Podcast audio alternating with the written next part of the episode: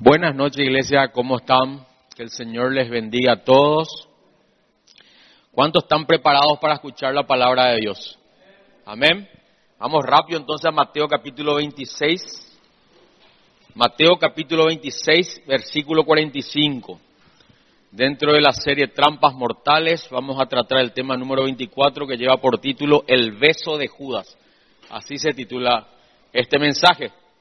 ¿Cuántos han recibido alguna vez el beso de Judas? ¿Eh? ya levantaron las manos. ¿Y cuántos, cuántos han dado el beso de Judas? Eh? Eso también es importante evaluar. ¿Sí? Mateo 26, 45. Ya tienen todos en sus Biblias. Yo les voy a leer en la versión nueva traducción viviente. Dice así esta porción. Les voy a contar el contexto.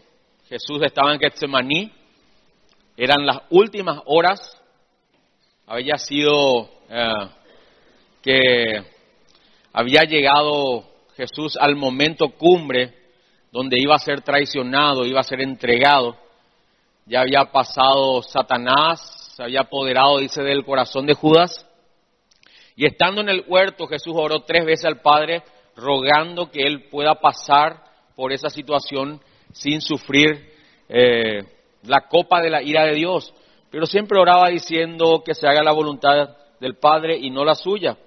Y dice que en, en el último momento, en el versículo 45, que Jesús se levantó, dice, luego se acercó a sus discípulos y les dijo, adelante, duerman y descansen, descansen.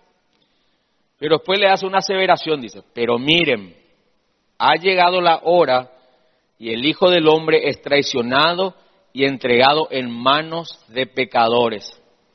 46.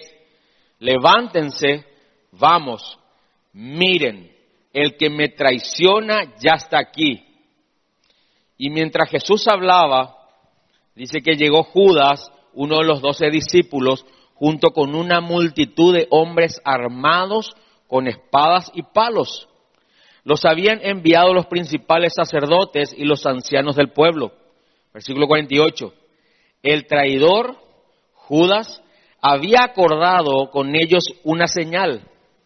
Sabrán a cuál arrestar cuando los salude con un beso. 49. Entonces Judas se fue directamente a Jesús. Saludos, rabí, exclamó y le dio el beso. Esta es quizá la escena más épica que relata la Biblia, hermano. Sin duda tiene que ver con esta traición, es la traición donde el Señor Jesús enfrentó a su verdugo, a su traidor, a su amigo, a su compañero, como decía hoy una hermana, a su camarada, ¿verdad? Y enfrentó la traición más grande que la historia recuerda. Se han escrito libros sobre este pasaje. Se han hecho películas sobre el beso de Judas. Pero siempre es bueno comenzar a meditar el por qué el mundo le da tanto énfasis y tanta importancia a este beso. Es un beso más, aparentemente. Siempre yo me hago preguntas existenciales, ¿verdad? Y comienzo a evaluar por qué será que suceden ciertas cosas. Le voy a tirar cómo, cómo, son mis preguntas existenciales a veces. A veces me pongo a analizar y a meditar y digo, ¿quién será que festejó por primera vez su fiesta de 15 años? Esas son preguntas existenciales que yo me hago a veces. Y a veces googleo a ver quién festejó por primera vez sus 15 años. Y no encuentro. Para que se haya transformado en una moda y que hoy todas las señoritas que llegan a sus 15 años quieran celebrar sus 15, ¿verdad? Su fiesta de 15, ¿por qué no celebran sus 16, 17, 18, sus 22, ¿verdad, Judith? Con su viaje a Disney y todo, ¿verdad? ¿Por qué tienen que ser los 15 años? ¿Quién, ¿Quién, habrá sido la primera que habrá celebrado sus 15 años? Esas son algunas de mis preguntas, preguntas existenciales. Ahora, otra de las preguntas que me hice cuando estaba haciendo este estudio, ¿quién habrá sido la primera persona que dio un beso? A mí me viene, o sea, no, encuentro respuesta y me, imagino que habrán sido Adán y Eva, ¿verdad? No creo que Adán se haya besado con la serpiente. O quién sabe, ¿verdad? Ahora, ¿por qué se le da tanta importancia a un beso? ¿Por qué le parece que se le puede dar tanta importancia a un beso? Porque un beso es un acto universal que expresa amor, afecto y confianza. ¿Verdad que es así? No le vamos a besar a cualquiera. O no sé. A esta altura no sé. Un beso puede significar tanto y dependiendo del momento y de la persona, puede resultar una experiencia única y maravillosa. ¿Verdad que es así? Tanto dar como recibir un beso puede producir sensaciones en nuestro interior que son capaces de ponernos la piel, la piel de gallina. Algunos poetas afirman que los besos son la expresión del alma, dicen. No tiene mucho sentido, pero son poetas. La expresión del alma. Pero, ¿qué significan los besos? ¿Algunos saben qué significan los besos? Hay varios tipos de besos. Eso sí, ¿verdad? Podemos ver. Desde lo que se dan para saludar, por ejemplo, lo que uno da para saludar, y aquellos que llegan hasta lo más profundo del corazón, los más apasionados. Hay varios tipos de besos, y esto sí googleé.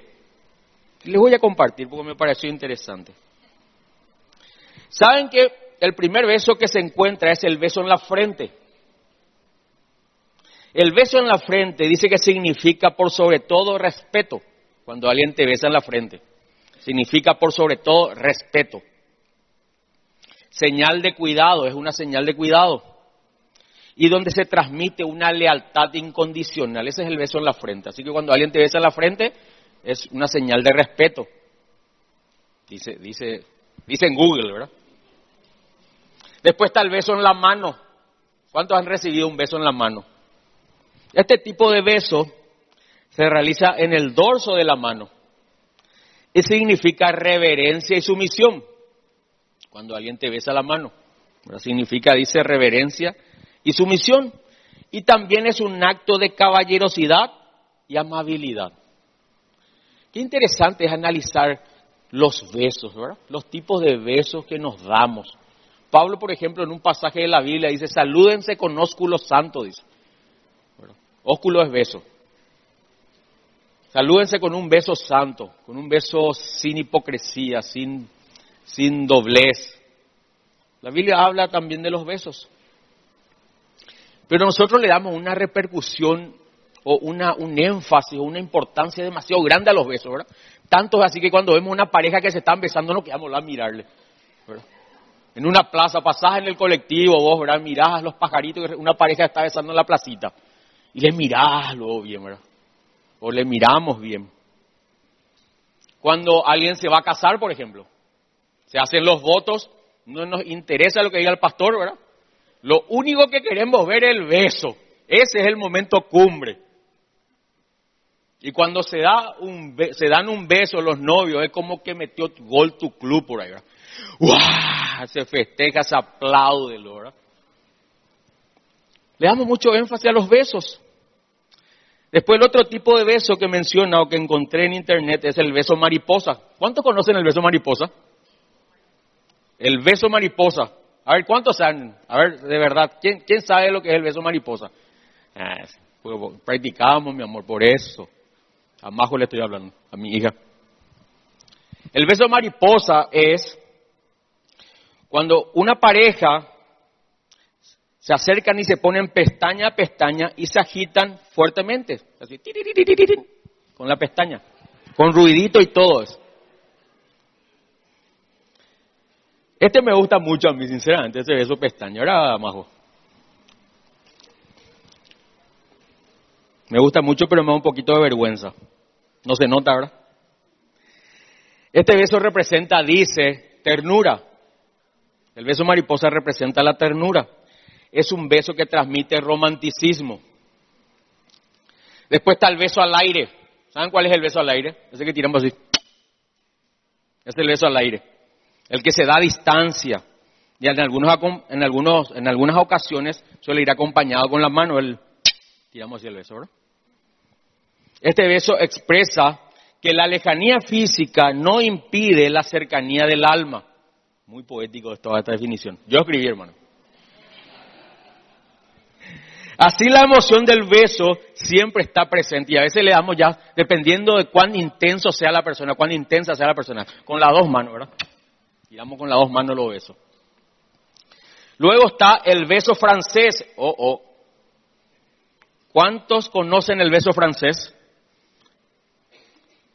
¿Saben cuál es el beso francés? El beso que se da en Francia. Oh. ¿El beso italiano? El beso que se da en Italia. El beso a seno. Es el beso que se dan los bro cuando vapean. ¡Hala! El beso de Ciudad del Este, ¿cómo es? O beso do funky, ¿cómo es? y por último está el beso en la mejilla. Este beso significa sinceridad y fidelidad. Fíjense lo que significa. Esto sí es de internet. Dice que el beso en la mejilla significa sinceridad y fidelidad. Por eso que Pablo decía, salúdense con ósculos santos, con besos santos. Se puede utilizar al saludar o al, despedirse a alguien o con alguien que se estima muy importante. Y saben que justamente este es el beso que le dio Judas a Jesús, un beso en la mejilla, que simboliza en teoría la sinceridad y la fidelidad. Son dos virtudes que no se pueden ver nunca en un traidor. En, Lucas capítulo 22, vamos a ir ahí. Lucas capítulo 22, versículo 48. Lucas 22, 48 dice así. Pero Jesús dijo, Judas, con un beso traicionas al Hijo del Hombre.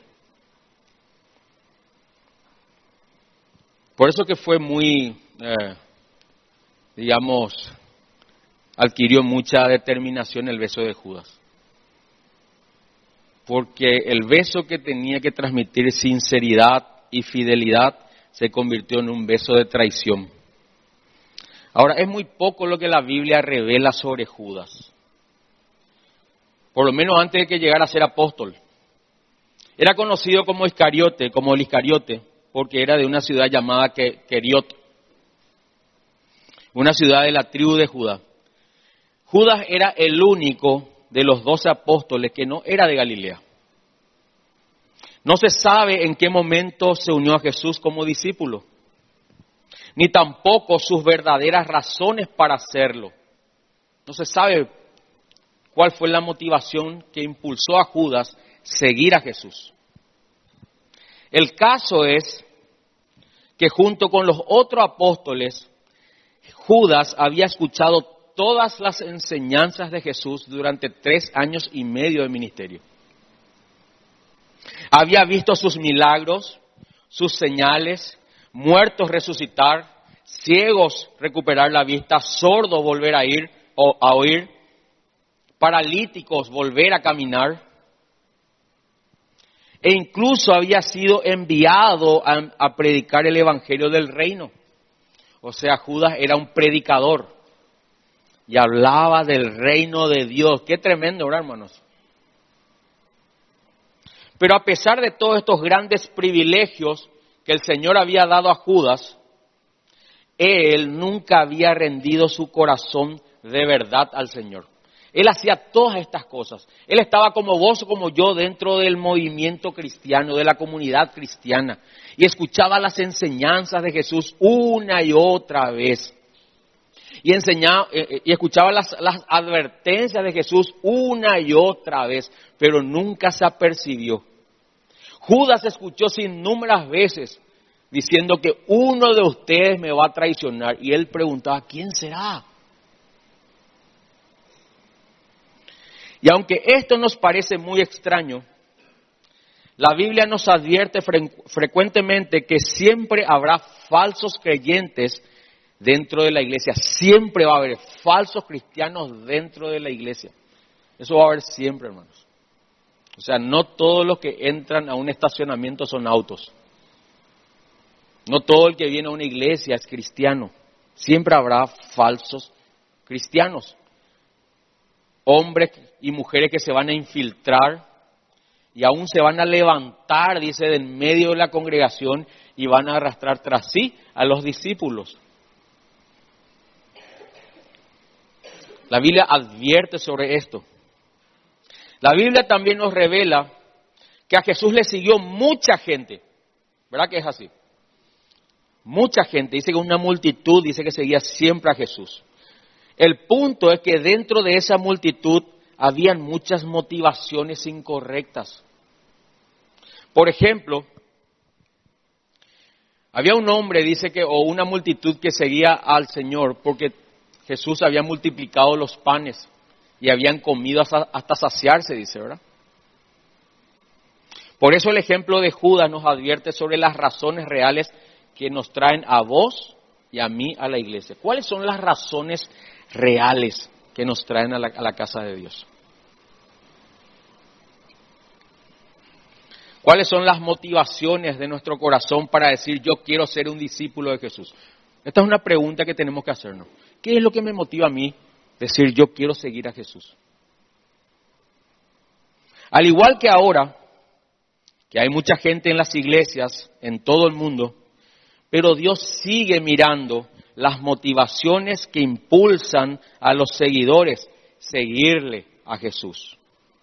Por lo tanto, la pregunta que el Señor le hizo al hombre que lo traicionó, a Judas, siempre será la misma que nos hará a todos nosotros. Siempre, hermanos. Ahí en Mateo capítulo 26, versículo 50. Esta es la pregunta que Jesús le hizo a Judas y es la pregunta que siempre Él nos hace a todos los que queremos seguirle a Jesús. Mateo 26, 50 dice así. Y Jesús le dijo, amigo, ¿a qué vienes? Qué tremenda esta pregunta ahora, hermano. Amigo, ¿a qué vienes?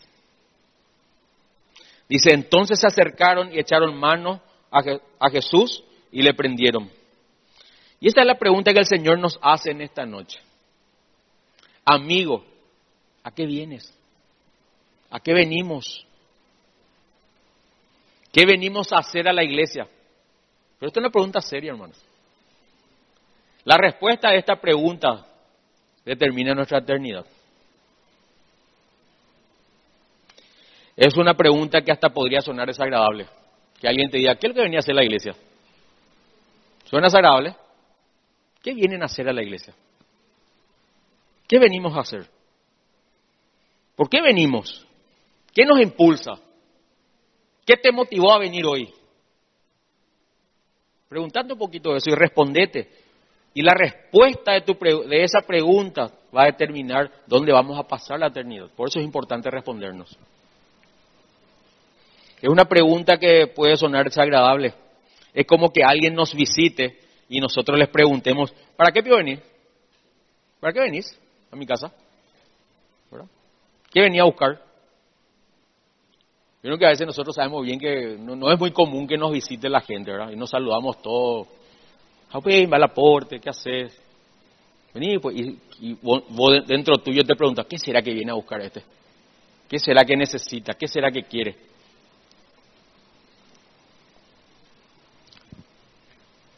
Pero más allá de sentir ese malestar de esta pregunta, Dios quiere que nos respondamos con sinceridad, ¿para qué venimos a la iglesia?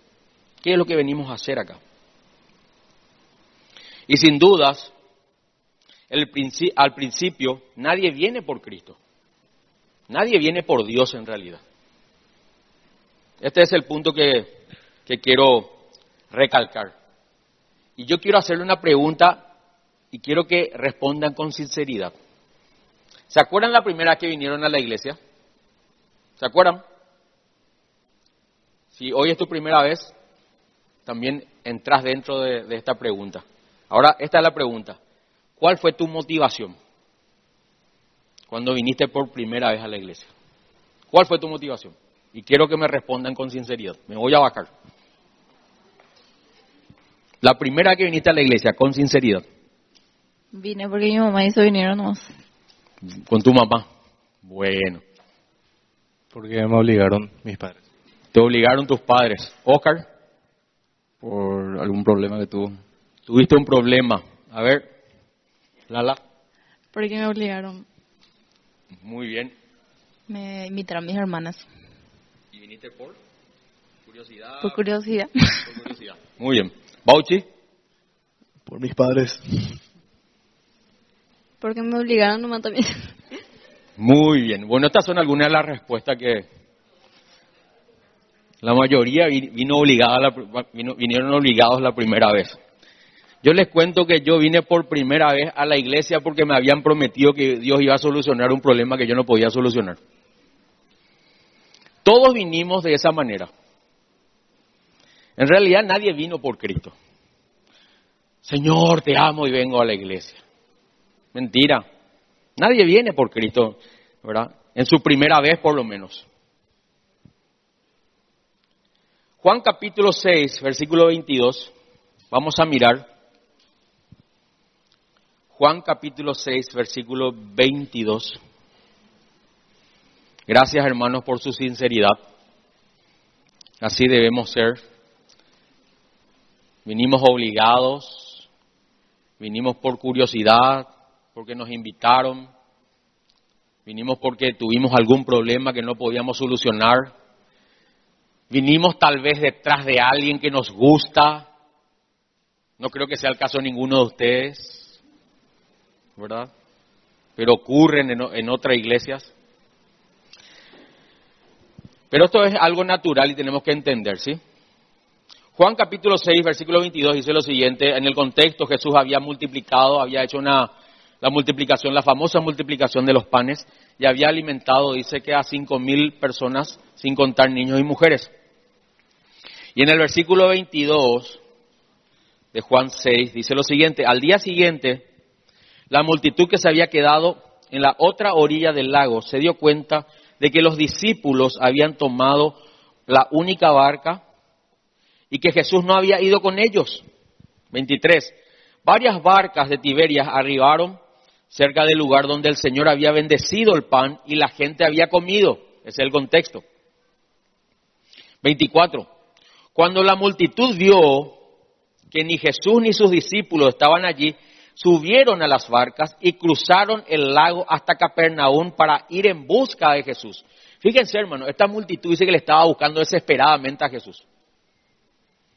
Se subieron a una, barca, dice que cruzaron, dice, todo un río, todo un lago. En, otra versión dice que navegaron toda una noche. Pero yo quiero que podamos hacernos la película de esto. ¿Verdad? ¿Cuánta necesidad, entre comillas, había de Jesús para que esta, esta, esta multitud comience a buscarle de esa manera al Señor? Dice que navegaron, cruzaron el lago hasta Capernaum para ir en busca de Jesús, dice, el 25 dice. Lo encontraron al otro lado del lago, por fin lo encontraron. Y le preguntaron, Rabí, ¿cuándo llegaste acá? Versículo 26, Jesús le contestó, ayer no, ¿verdad? Dice el 26, Jesús, Jesús les contestó, les digo la verdad, ustedes quieren estar conmigo porque les di de comer, no porque hayan entendido las señales milagrosas. Qué tremendo como el Señor sabe nuestra motivación, ¿verdad, hermano? Jesús enseguida le respondió, ustedes en realidad me buscan porque yo les di de comer. No porque crean en mí, no porque hayan visto las señales y puedan decir con convicción que yo soy el Hijo de Dios. Ustedes lo que quieren es que yo les dé lo que ustedes quieren.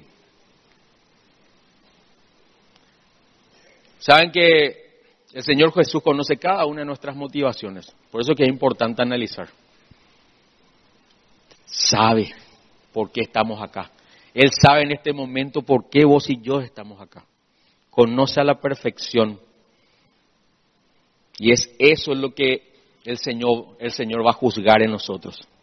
Dice el 27, pero no se preocupen. Dice, pero no se preocupen tanto por las cosas que se echan a perder, tal como la comida.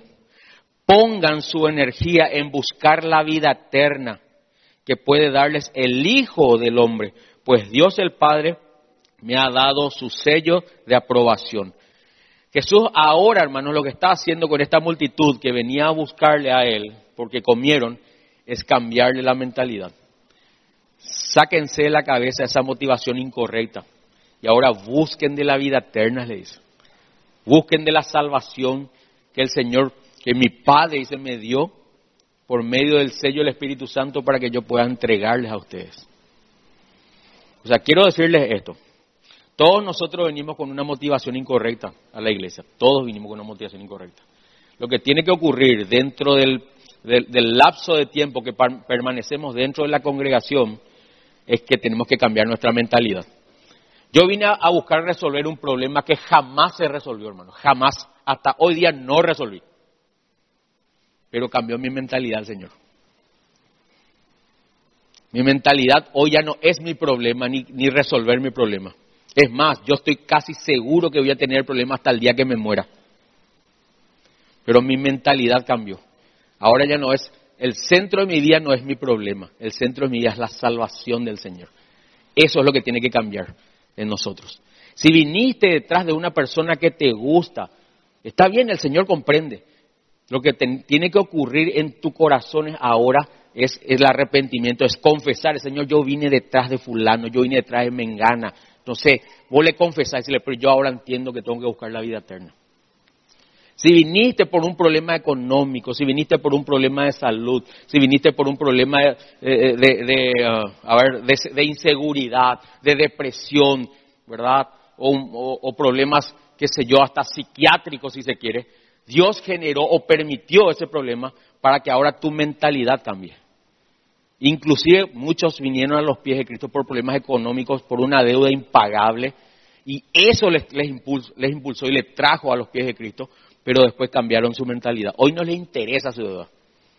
Hoy solamente se centran en la vida eterna. Dios permite problemas en nuestra vida para darnos la vida eterna. ¿Saben por qué? Porque la palabra dice, en su angustia me buscarán. Si hay alguien aquí en esta noche que todavía no conoce a Jesús, es porque todavía su problema no le afligió hasta el punto de entender que lo más importante es la vida eterna. Y déjame decirte que Dios va a tratar con tu vida y va a humillarte y te va a dejar por el piso. Y ese pecado que hoy estás amando vas a odiar. Va a traer un dolor que no, sobre el cual no vas a tener consuelo. Para que puedas reconocer que Dios es bueno y misericordioso. Por eso nuestra mentalidad tiene que cambiar con relación al Señor. Dice el 28, Estamos ahí en Juan capítulo 6, versículo 28. Dice, nosotros también queremos realizar las obras de Dios, dijeron la multitud. Contestaron ellos. ¿Qué debemos hacer? Versículo 29. Jesús les dijo, la única, fíjense que no hay muchas obras de Dios. Dice, la única obra que Dios quiere que hagan es que crean en quien Él ha enviado. Esa es la única obra que Dios quiere que nosotros hagamos, hermano. No existe otra obra. La salvación es por, por gracia, por medio de la fe. Pero fíjense que acá el Señor dice, la única obra que uno debe hacer es creer en aquel que, que el Padre envió, en Jesucristo, creer en Jesús. Vos y yo tenemos que creer en Jesús para ser salvos. Qué tremendo es ver, hermanos, cómo el Señor conoce cada corazón, ¿verdad? Eso es lo que hace la palabra de Dios cada vez que venimos acá. Desnuda la motivación, las intenciones de nuestro corazón. Si viniste buscando otra cosa de Dios, tenés que cambiar tu mentalidad rápido hoy para ser salvo. En realidad el mayor problema que tiene el ser humano es la salvación.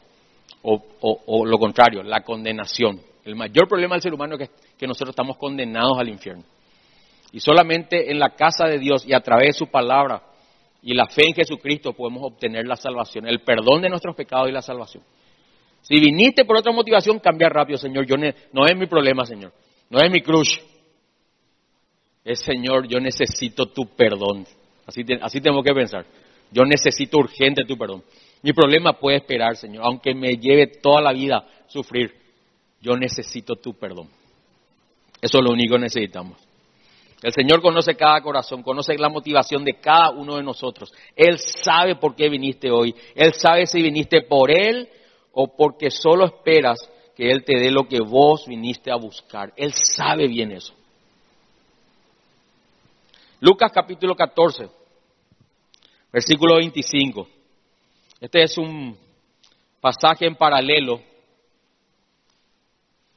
donde dice que también una multitud estaba siguiendo a Jesús en una ocasión, Lucas 14, 25, y Jesús dice que se dio vuelta, le miró y le dijo lo siguiente, Lucas 14, 25, dice así, una gran multitud seguía a Jesús. Fíjense, háganse la película, hermano. Jesús caminaba y la multitud detrás. Lo que pasa es que Jesús hacía muchos milagros, ¿sí? Resucitaba muertos, paralíticos caminaban, ciegos veían, multiplicaba los panes. ¿Quién es lo que no iba a querer estar con Jesús así, verdad? Alguien que esté, que esté haciendo milagro todo el tiempo, ¿verdad? Que esté sanando, que esté haciendo lo bueno todo el tiempo.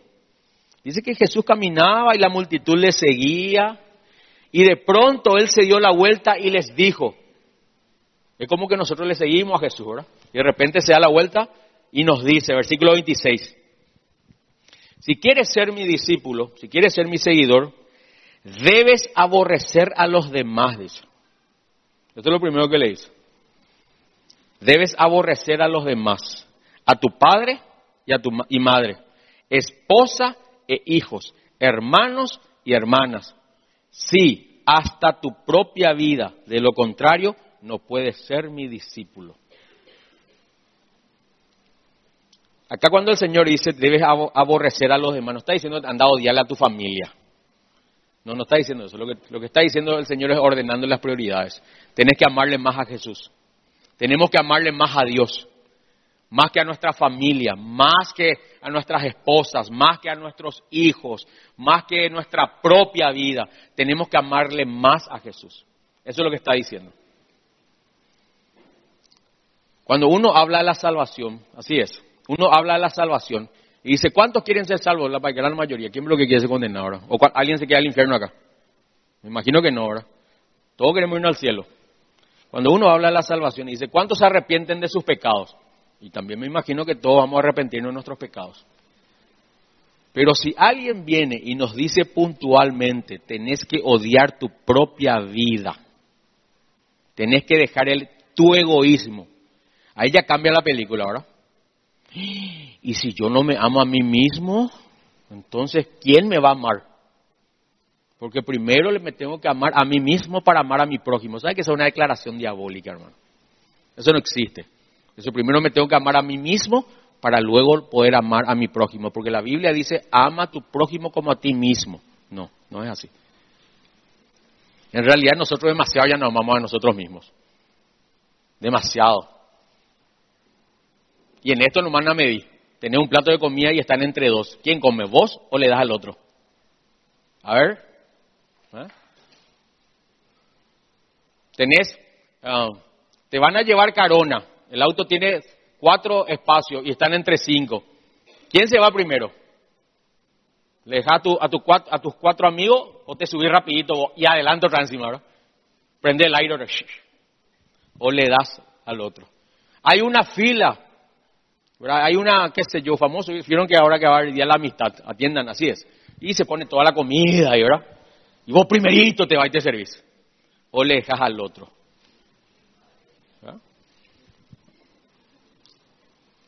No, te vas corriendo y servís y le servís al otro. Ah, vacío capo ya son dos. No, hermano. Ahí, ahí es donde tenemos que medir nosotros si realmente. Porque es fácil ser cristiano, fácil es ser salvo. Esa es la puerta ancha a la cual habla la Biblia. Pero cuando Dios trata así con algo puntual, tenés que aborrecer tu propia vida. Tenés que aborrecer tu propia vida, dice, para ser tu discípulo. Versículo 27 dice así. Estamos ahí en Lucas 14, 27. Y, dice Jesús, si no cargas tu propia cruz y me sigues, no puedes ser mi discípulo. Qué tremendo, hermano. La gente no le seguía a Jesús. Ya se iba a encontrar a Jesús. ¿Para qué? Porque Jesús tuvo que darse la vuelta, ¿verdad? Y decirle todo lo que demandaba seguirle a Jesús. Es necesario hacer eso. Para que no seamos engañados. Jesús lo que no quería era que esa gente sea engañada.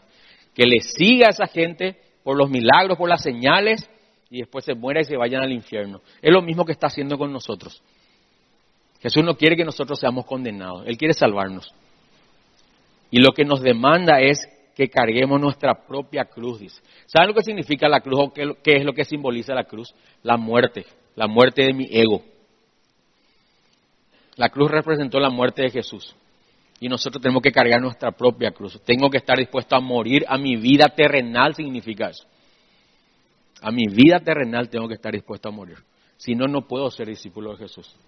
No hay otra demanda, hermano. Me gustaría decirle, no, pueden vivir una doble vida entre Dios y el mundo, entre San Juan y Mendoza, igual se van a salvar. No.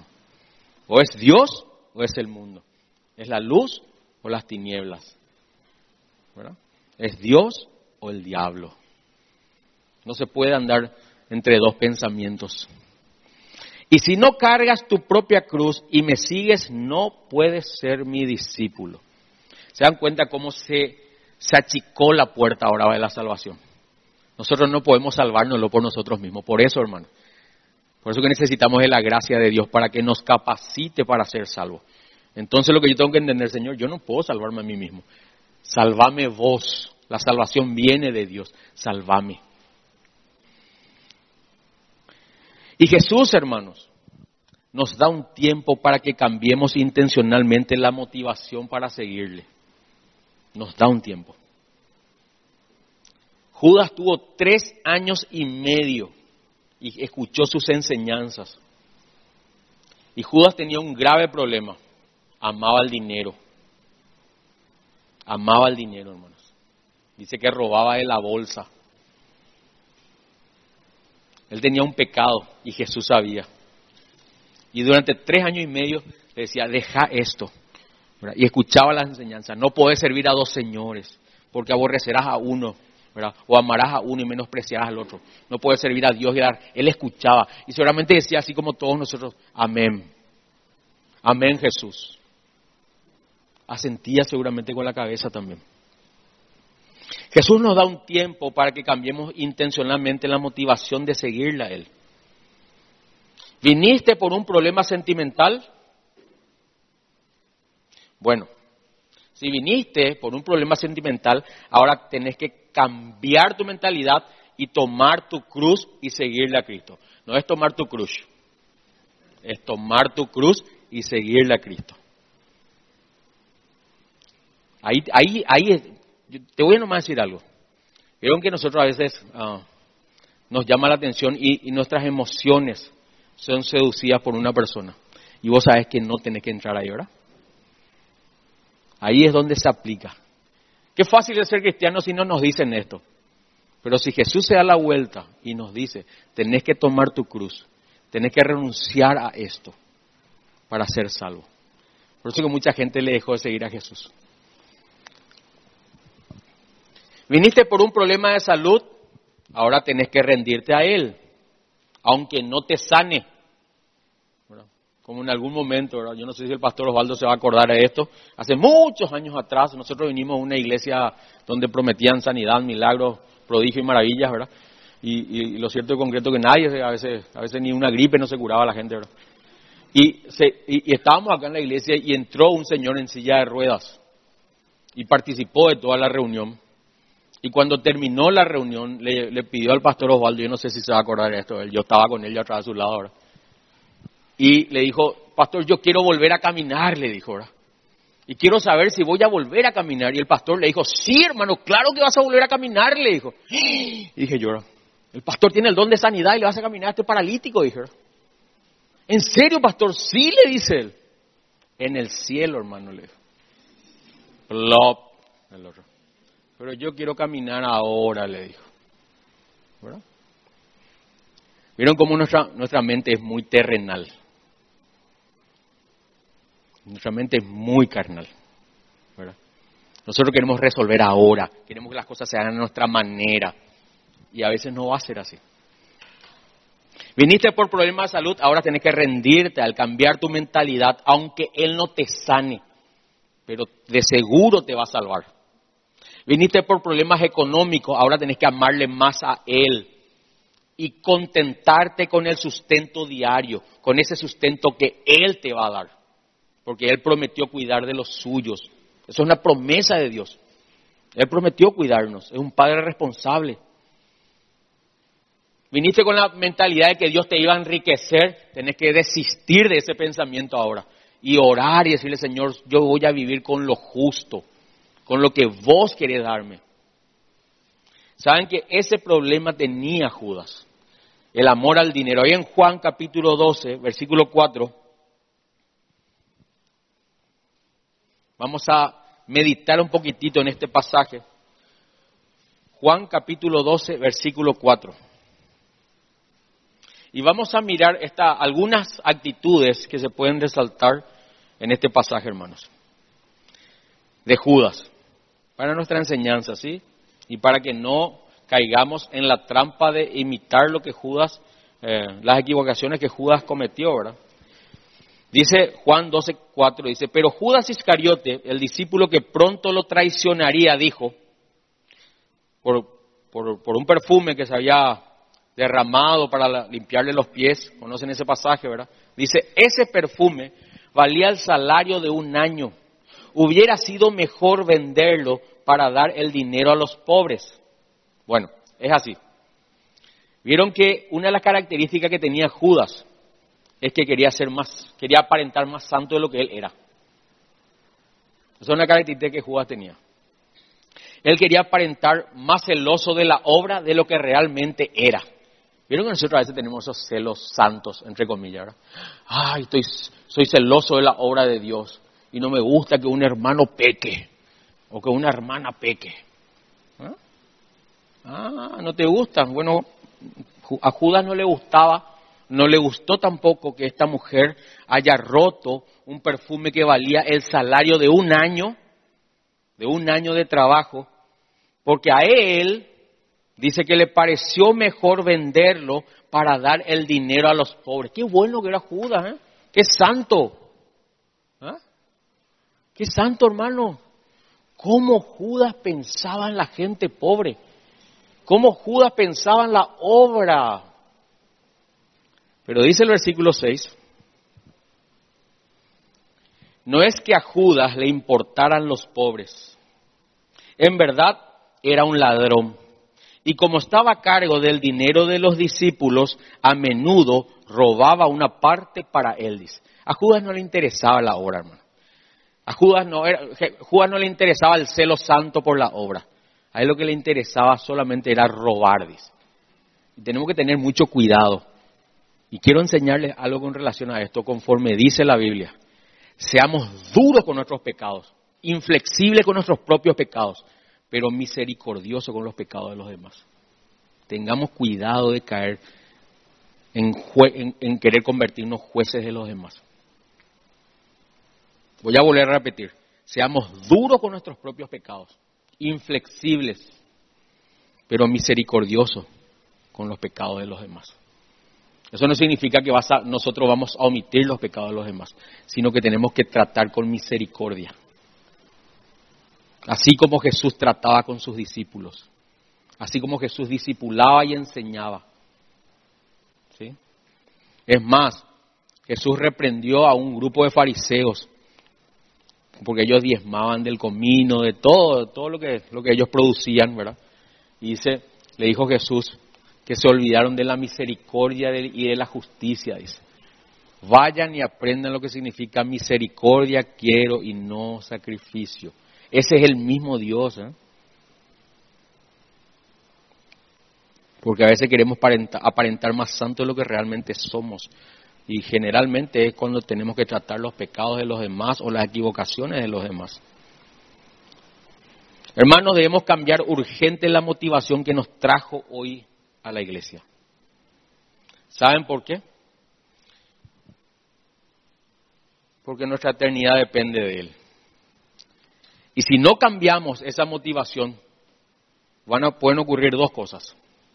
Número uno, vamos a estar un tiempo en la iglesia y, después vamos a apartarnos del camino del Señor. Nunca más le vamos a ver, no, no vamos a ver. número dos, si no cambia la motivación de mi corazón, voy a ser un problema para la iglesia, voy a causar problemas. Eso va a ocurrir si mi corazón no cambia. Tarde o temprano voy a causar problemas. Ahí en Juan capítulo 6, versículo 60.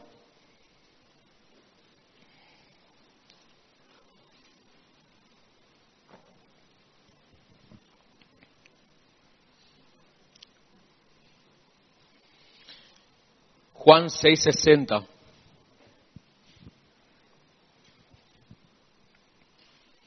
Dice lo siguiente.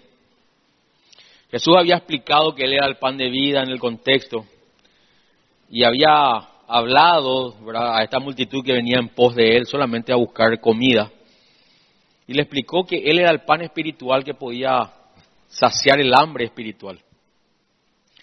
Dice que cuando terminó esta exposición de Jesús, en el, versículo 60, dice que muchos de sus discípulos, muchos de los seguidores decían, esto es muy difícil de entender. En la, versión Reina Valera dice, dura esta palabra. ¿Quién la podrá entender? Dice, esto es muy difícil de entender. ¿Cómo puede alguien aceptarlo? Y en realidad no era muy difícil de entender. Lo que sucedía que a ellos no les gustaba, hermano. Ellos querían comer el pan. Y Jesús le dijo, no, yo soy el pan espiritual.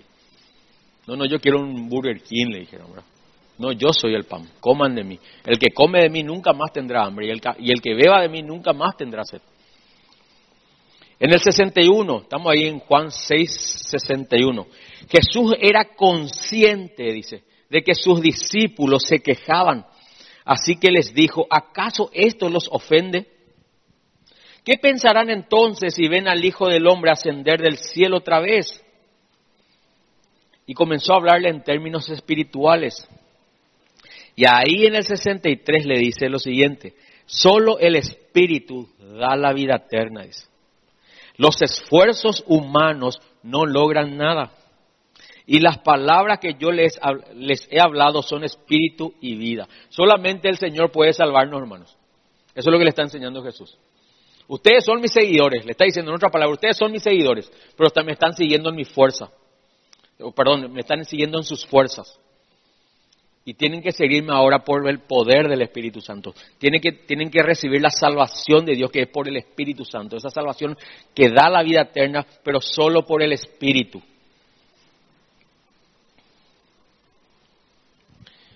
Y dice el 64, pero algunos de ustedes no me creen. Qué tremendo, hermano, cómo tiene relación la fe con el poder de Dios. ¿Saben por qué Dios no les salva a muchos? Porque en realidad no creen. No creen en Jesús. No creen que hay una condenación eterna. Están en la iglesia, pero no creen. Pero algunos de ustedes no me creen. Pues Jesús sabía desde un principio quiénes eran los que no creían. ¿Desde cuándo dice que sabía Jesús, hermano? Desde un principio. Saben que hay algo que se llama presciencia de Dios, conocimiento de previo. previo. Dios sabe desde el principio quiénes son los que van a creer en Él y quiénes son los que no van a creer en Él. Y dice, pues Jesús sabía desde un principio quiénes eran los que no creían y también quién lo traicionaría. 65. Entonces les dijo, por eso dije que nadie puede venir a mí a menos que el Padre me lo entregue.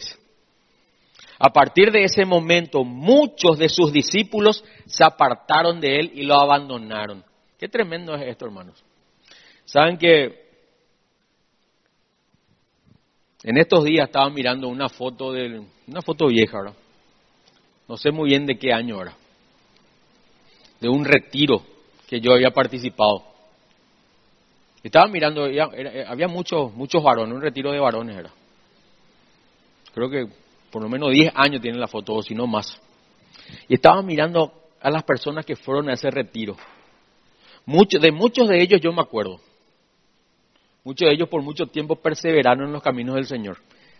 Servían como mujeres, servían como maestros de niños, estaban en la alabanza, algunos enseñaban cuando eso era la escuela de líderes, enseñaban la palabra, tenían grupos de oración o células, predicaron inclusive en esos retiros donde yo me iba de oyente.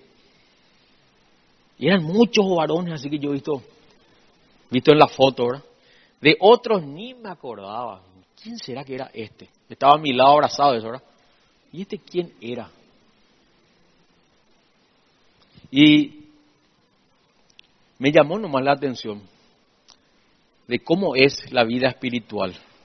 Hoy nosotros podemos estar aquí y parecer que todos somos creyentes, parecer que todos somos salvos cristianos, pero un día apartarnos del Señor, porque no nos gusta la demanda de Cristo. Por eso dice en el, en el 66, a partir de ese momento, a partir que escucharon algo que a ellos no les gustó, dice, muchos de sus discípulos apartaron de él y lo abandonaron, dice. Hay otros que continúan quizá en la congregación, pero sus corazones hace rato se apartaron de Dios. Estando más, es cuestión de tiempo para que se vayan físicamente también. 67. Entonces Jesús, mirando a los doce que estaban ahí, ¿verdad? todos sus discípulos, les preguntó, ¿ustedes también van a marcharse? Qué tremendo que es Jesús, ¿verdad? Le miró a los doce, dice, y le dijo, ¿se quieren ir? Pero también ustedes, váyanse pues. No le dijo que enseguen a ustedes. ¿Se quieren ir también? 68. Simón Pedro le contestó, Señor, ¿a quién iríamos? Tú tienes las palabras que dan vida eterna, la famosa declaración de Pedro. 69. Nosotros creemos y sabemos que tú eres el santo de Dios. Entonces Jesús dijo, yo los elegí a ustedes los doce. Yo los elegí, dice el Señor. Pero hay uno de ustedes que es un diablo, dice. Se refería a Judas, hijo de Simón Iscariote, uno de los doce, quien más tarde lo traicionaría. Hermanos, finalmente, el ejemplo de Judas es una advertencia para todos nosotros, hermanos una advertencia para que nosotros podamos entender que no importa hace cuánto estamos caminando. Por eso repito, Judas vio todos los milagros de Jesús, escuchó las enseñanzas de Jesús, predicó de Jesús durante tres años y medio y luego lo traicionó. Qué tremendo, ¿verdad, hermanos? Durante ese tiempo escuchó una y otra vez sus enseñanzas, sus advertencias, y una vez, una y otra vez Jesús le dijo, uno de ustedes me va a traicionar, pero él nunca cambió su motivación. Judas nunca cambió su motivación, hermano.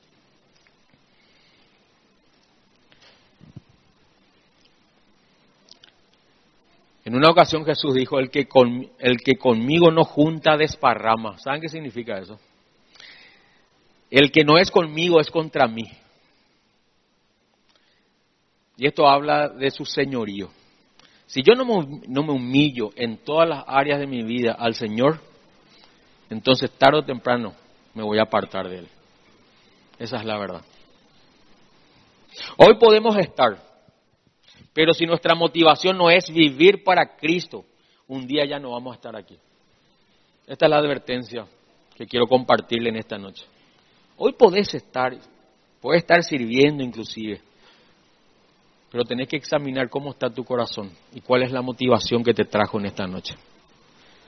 Y si no es Cristo, no es vivir para Cristo, un día sin duda ya no vas a estar aquí. Entonces respondete con sinceridad esta pregunta. Amigo, ¿a qué viniste? ¿A qué viniste en esta noche? ¿Qué es lo que te trajo? ¿A quién viniste a ver? ¿A quién viniste a escuchar? ¿Qué viniste a buscar? Y sea cual fuere la motivación de tu corazón, yo te animo. Y el Señor ruega que cambies la motivación. Que sea Jesús.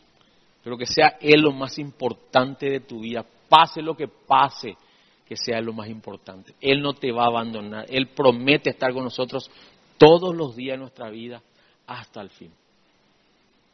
Que no sean tus sentimientos, que no sean tus emociones, que no sean tus necesidades. Olvídate de todo eso. Decirle al Señor, yo vine por esto, pero quiero cambiar mi motivación.